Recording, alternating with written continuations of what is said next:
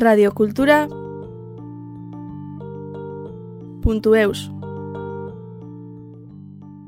J'ai des amis conteurs qui font ça tout le temps. Euh, ben c'est, on va mourir avec, quoi.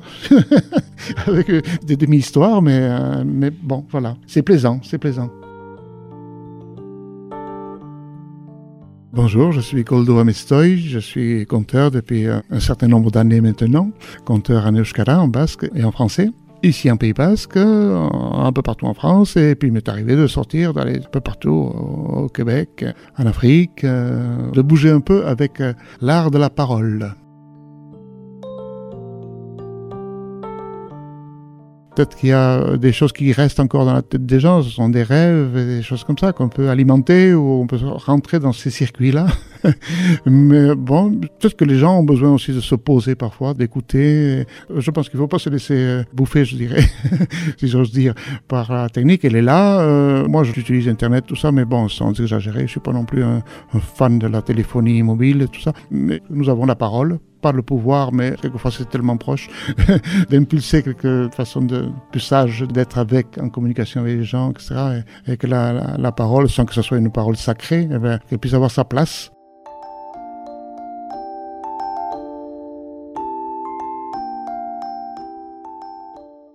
Je pensais que par les textos, l'écriture se maintiendrait, mais euh, c'est pas du tout ça.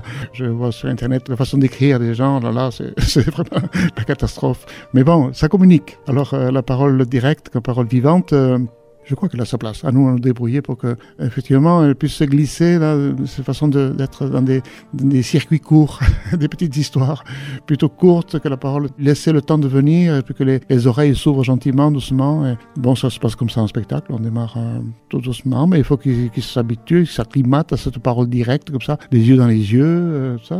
Bon, ça se fait. Peut-être qu'il y a un besoin aussi de revenir à, quelque chose de plus humain, de, de contact plus direct. Donc profitons de ça, quoi. Mais pour moi, c'est pas dramatique. On peut y arriver, mais il faut faire des choses, quoi. Il faut être là.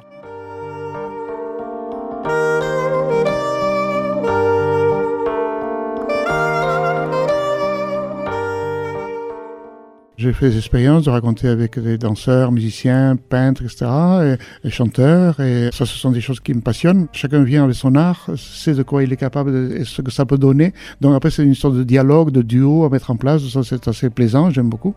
C'est différent du travail qu'on peut faire en, solitaire. Là, j'ai travaillé avec une amie conteuse du, Poitou, là, sur un projet avec les, les foyers ruraux de, de Charente-Maritime pour faire territoire. Vous savez que la Nouvelle-Aquitaine s'est agrandie et que maintenant, il y a des commandes là pour que nous puissions faire des, liens avec l'Aquitaine ancienne et les nouveaux territoires du Poitou-Charentes, Limousin, etc. Là, c'est un travail de, collectage qu'on a fait, puis on a écrit, un, livre est sorti, puis on va faire des, veillées. C'est un petit défi, mais bon, qu'on a réussi à, à, mettre en place. Et donc, avec les artistes, euh, ben, c'est différent, mais j'aime bien ça.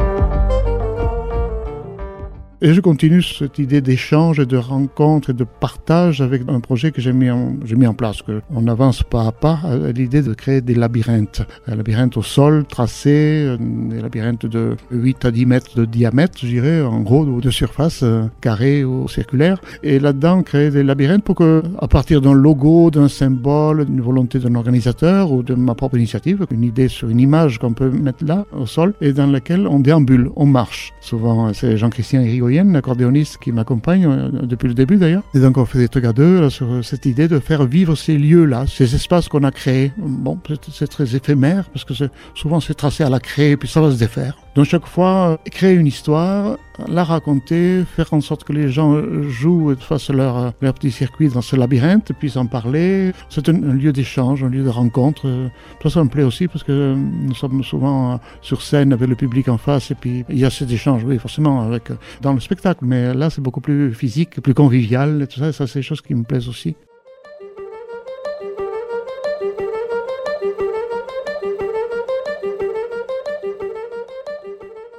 C'est un gros bouquin sur les labyrinthes que j'ai découvert ce monde-là. Bon, chacun sait qu'il y a des labyrinthes, un labyrinthe à la cathédrale d'Amiens, tout ça, enfin, dans certains lieux un petit peu comme ça, chargés. Mais là, euh, c'était un bouquin, une sorte de bouquin reportage sur les divers labyrinthes dans les jardins. Sur tout le monde anglo-saxon, euh, Angleterre et tous les pays anglophones, enfin, c'est par là que ça semble venir. Et donc, avec des haies euh, et des circuits, soit labyrinthiques, soit des dédales, où on se perd, où on, arrive à, un mur, il faut faire demi-tour, il faut reprendre notre chemin, etc. Ça, c'est pas le cas des labyrinthes où il n'y a qu'une seule piste. Puis moi, j'ai imaginé que je pouvais faire ça à la craie ou à la peinture sur des places de village et puis essayer de voir comment ce lieu-là devient un lieu de, rencontre et que ça devienne un, petit événement, quoi. Voilà.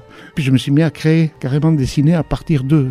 Et au départ, c'était esthétiquement joli, mais difficilement transposable sur le terrain. Donc à partir de là, j'ai travaillé sur des lignes droites et puis des arcs de cercle, des cercles d'un point central et on trace tout autour et on crée ces chemins-là. Donc voilà, encore un, truc qui me plaît bien. Ce côté un peu éphémère qui me plaît. Si ça reste dans la tête des gens, ça reste. Si ça s'en va, ça s'en va. C'est un petit plaisir du moment, quoi.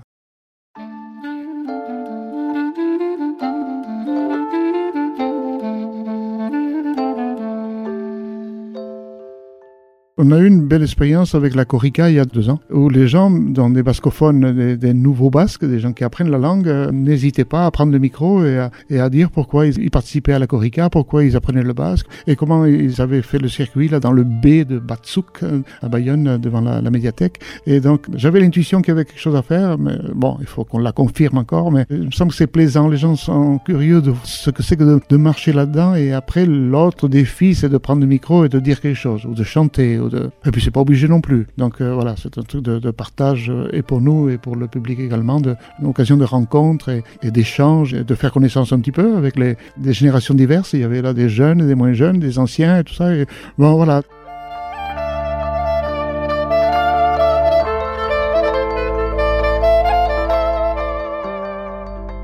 Avant, il y avait la, morale, il y, a, plus de morale, mais la morale, elle, est là-dedans quelque part. Nous, je dis nous parce que nous sommes à peu près à travailler de la même façon, tous les conteurs, de prendre l'histoire telle qu'elle était, telle qu'on l'a lue, etc. Et puis à partir de là, de la raconter à notre façon et de pouvoir faire des petites escapades, poser des questions sans attendre forcément une réponse. Mais bon, il y a déjà quelquefois dans la question, il y a la réponse, ou, ça reste comme ça un petit peu en l'air, c'est pas trop grave. Il y a une façon de, oui, de chatouiller un petit peu les gens, l'oreille des gens, les questionnements par rapport à la vie actuelle, l'ouverture au l'ouverture à l'autre, l'environnement. Nous avons la parole. Donc il y a un, certain pouvoir aussi. Mais il ne faut pas en abuser. Mais voilà, cette, possibilité de dire les choses et que ce moment-là devienne un lieu à écouter, à réfléchir peut-être. Notre technique est aussi d'avoir une parole simple, la plus simple possible pour déclencher dans la tête des gens des images, leur histoire.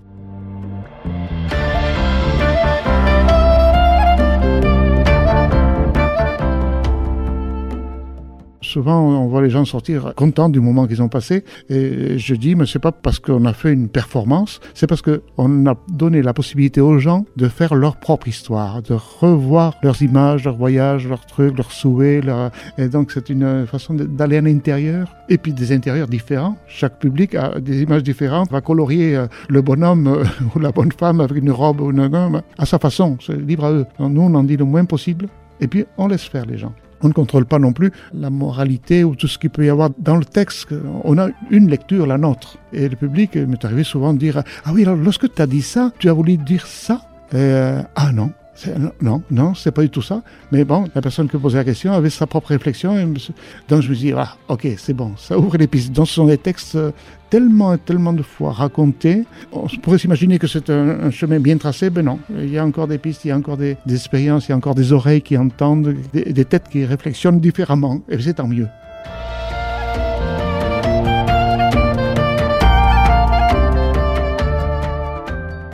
Oui, il y avait une morale, peut-être que ça vient des paroles euh, évangéliques ou de l'Église qui donnent euh, pom pom pom, les, les, fables aussi qui réglaient un petit peu les trucs. On pensait que les gens étaient sots, donc il fallait leur inculquer les trucs et que la morale euh, traçait un petit peu le chemin et que maintenant, tiens, en parlant de ce que disais tout à l'heure par rapport à l'image, les gens disent, mais il faut expliquer ça, il faut ceci, ça. Non, non, non, laisse, les gens ne sont pas sots, le public il, il entend, il prend, il capte selon sa culture, sa façon d'interpréter, les gamins, les adultes, chacun prend sa façon. Et, les, gens ne sont pas bêtes du tout, donc euh, il faut juste leur donner les clés pour rentrer dans les trucs et prendre plaisir à, être là, quoi. Bon, maintenant, avec de nouvelles techniques ou pas, enfin bon, voilà, façon d'aller à, la rencontre des uns des autres, les, les rencontres que l'on fait avec des gens plus culturels que nous, plus ceci, plus cela, ou moins, on apprend les uns des autres. Donc, euh, nous, les compteurs, on n'a pas forcément à donner une, morale. D'ailleurs, ce ne serait qu'une morale figée. Donc, euh, il vaut mieux ouvrir l'éventail que de centrer sur un truc.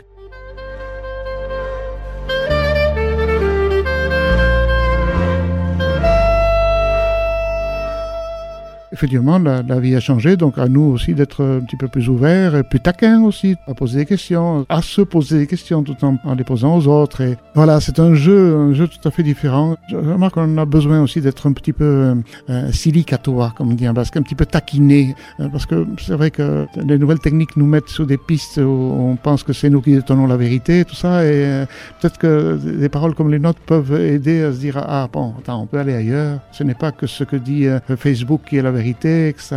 Donc on peut essayer d'ouvrir les trucs et se dire, euh, bon, bon, on a notre propre façon de penser, on peut échanger et on peut aussi admettre et entendre la parole des autres, tout ça. Et tout ce jeu-là, ben, on peut peut-être peut-être participer à notre manière à ce travail-là, quoi. Cette façon qu'on devrait avoir systématiquement maintenant, mais qu'on a tendance à être un peu. J'ai lu, j'ai vu, je sais, tu vois. Bon.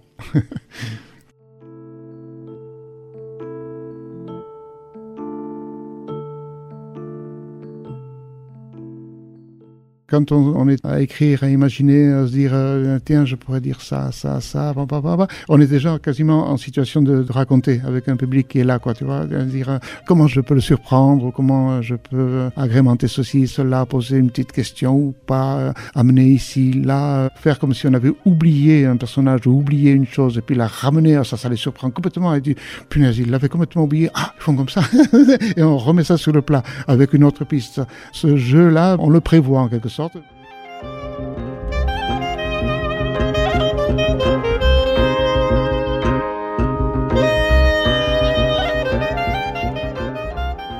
les gens me disent parfois, dis donc, tout ça, improviser, c'est quelque chose. Hein. Alors qu'il y a des mois qu'on travaille là-dessus, mais à la fois ça fait quelque chose, puis tu dis, mais, mais tant mieux, tant mieux si on te dit que c'est improvisé ou ça semble improvisé. Parce que ça donne une certaine fraîcheur, une certaine. Euh, moi qui suis un peu réservé, un peu timide et compagnie, d'avoir du bagou, tout ça, ça fait, ça fait, ça fait plaisir. Mais j'aime bien ce truc-là. Mais ça se prévoit en partie et puis ça se contrôle plus non plus, quelquefois. Et donc, il faut savoir rattraper les trucs. C'est comme un peu le théâtre de rue, quoi. Il ne faut pas laisser échapper les choses parce que sinon on, se perd. Mais euh, avec des mots et des images que l'on crée, nous avons la chance aussi d'être à la fois, quand on a une parole comme ceci, d'être dans l'histoire et à l'extérieur. L'autre soir, il y a une personne qui est entrée, je racontais une histoire d'une arrivée d'un loup. Elle est entrée dans la salle avec du retard. Alors gens disent ouh comme ça pour cette personne-là. Euh, c'est ça, les cloches qui sonnent ou des parfums, des choses qui nous arrivent. Eh jouer un petit peu avec ça.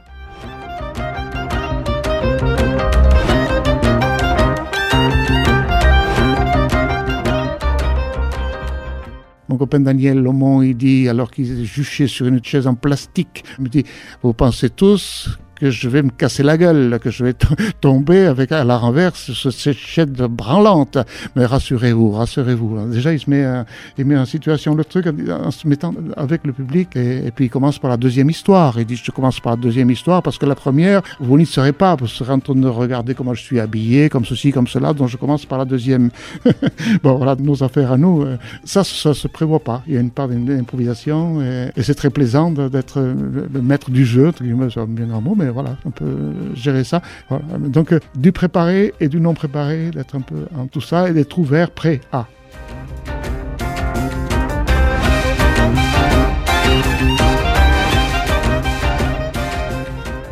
Un de mes fils s'intéresse à l'histoire de la mémoire, le, cerveau, tout ça, on en parle beaucoup ces temps-ci, tout ça, comment tout ça vit. moi, je n'ai pas étudié la chose, je laisse faire. Il y a quelquefois des petites hésitations, le mot ne vient pas, rarement, mais bon, ça arrive. L'histoire elle-même, va, les contes, les passages, ces récits, tout ça, c'est quelquefois le, passage d'un récit à un autre, euh, même si c'est prévu dans notre canevas, quelquefois il y a un petit, euh, tout au début. Mais après, une fois que c'est rodé, euh, ça roule. Je ne sais pas si par rapport à la mémoire en général, ce que ça peut Je pense que c'est un muscle, ça doit se travailler, ce truc-là. Et puis on le fait travailler, euh, je vois bien le monde euh, intellectuel, euh, des écrivains, des gens comme ça. bon, d'une part, physiquement, ils n'ont pas trop forcé leur corps, mais après, bon, ils ont peut-être d'autres handicaps. Mais la mémoire marche du tonnerre de Dieu. Bon, mais peut-être que c'est bien, peut-être que c'est une bonne chose. Alors, tant qu'on en a, profitons-en, puis faisons-la travailler.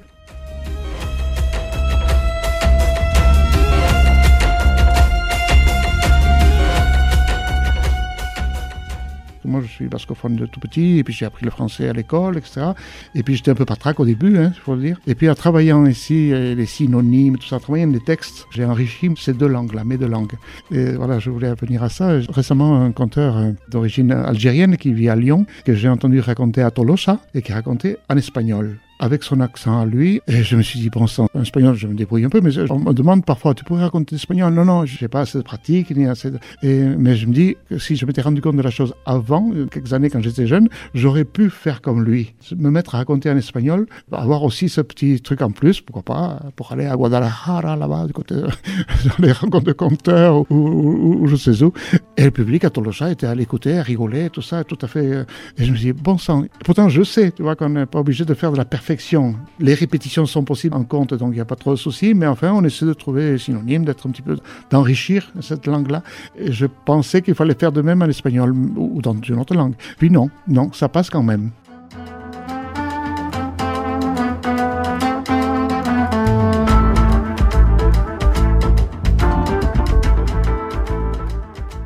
Pour moi, c'est le plaisir de raconter, que ce soit en basque ou en français. Euh, je suis plus à l'aise en basque. On me dit, ah oh ouais, moi je préfère quand tu racontes en basque, en français, etc. Mais moi-même, bon, je sais pas ce que ça donne, je ne m'entends pas, je n'aime pas m'entendre, donc d'ailleurs tout ce que je dis là, je l'entendrai sûrement pas parce que je n'aime pas.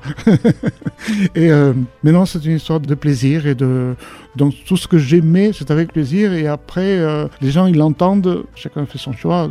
Celui qui ne comprend pas le basque, il se contente du français, ça mais ceux qui peuvent avoir les deux langues, ils préfèrent mon travail en basque. Bon, c'est vrai que je suis un petit peu plus à l'aise, ça roule mieux, mais en français, quand le spectacle est rodé, ça roule autant. Hein, mais... Non, j'ai pas trop de trucs, parce que je respecte la culture de chacune des langues, la culture, les secrets, la philosophie euh, et tout ça.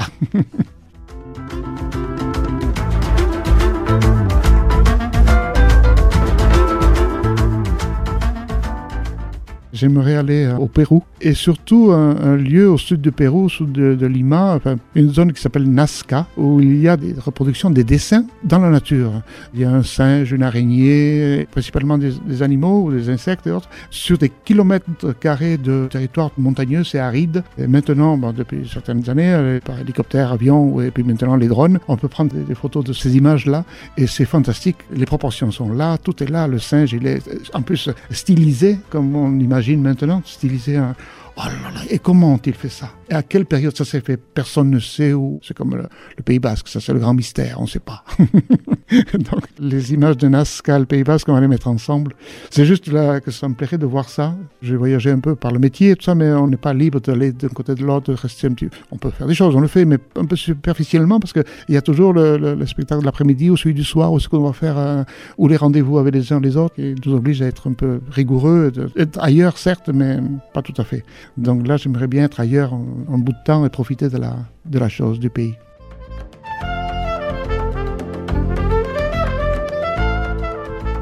Radiocultura. Puntueus.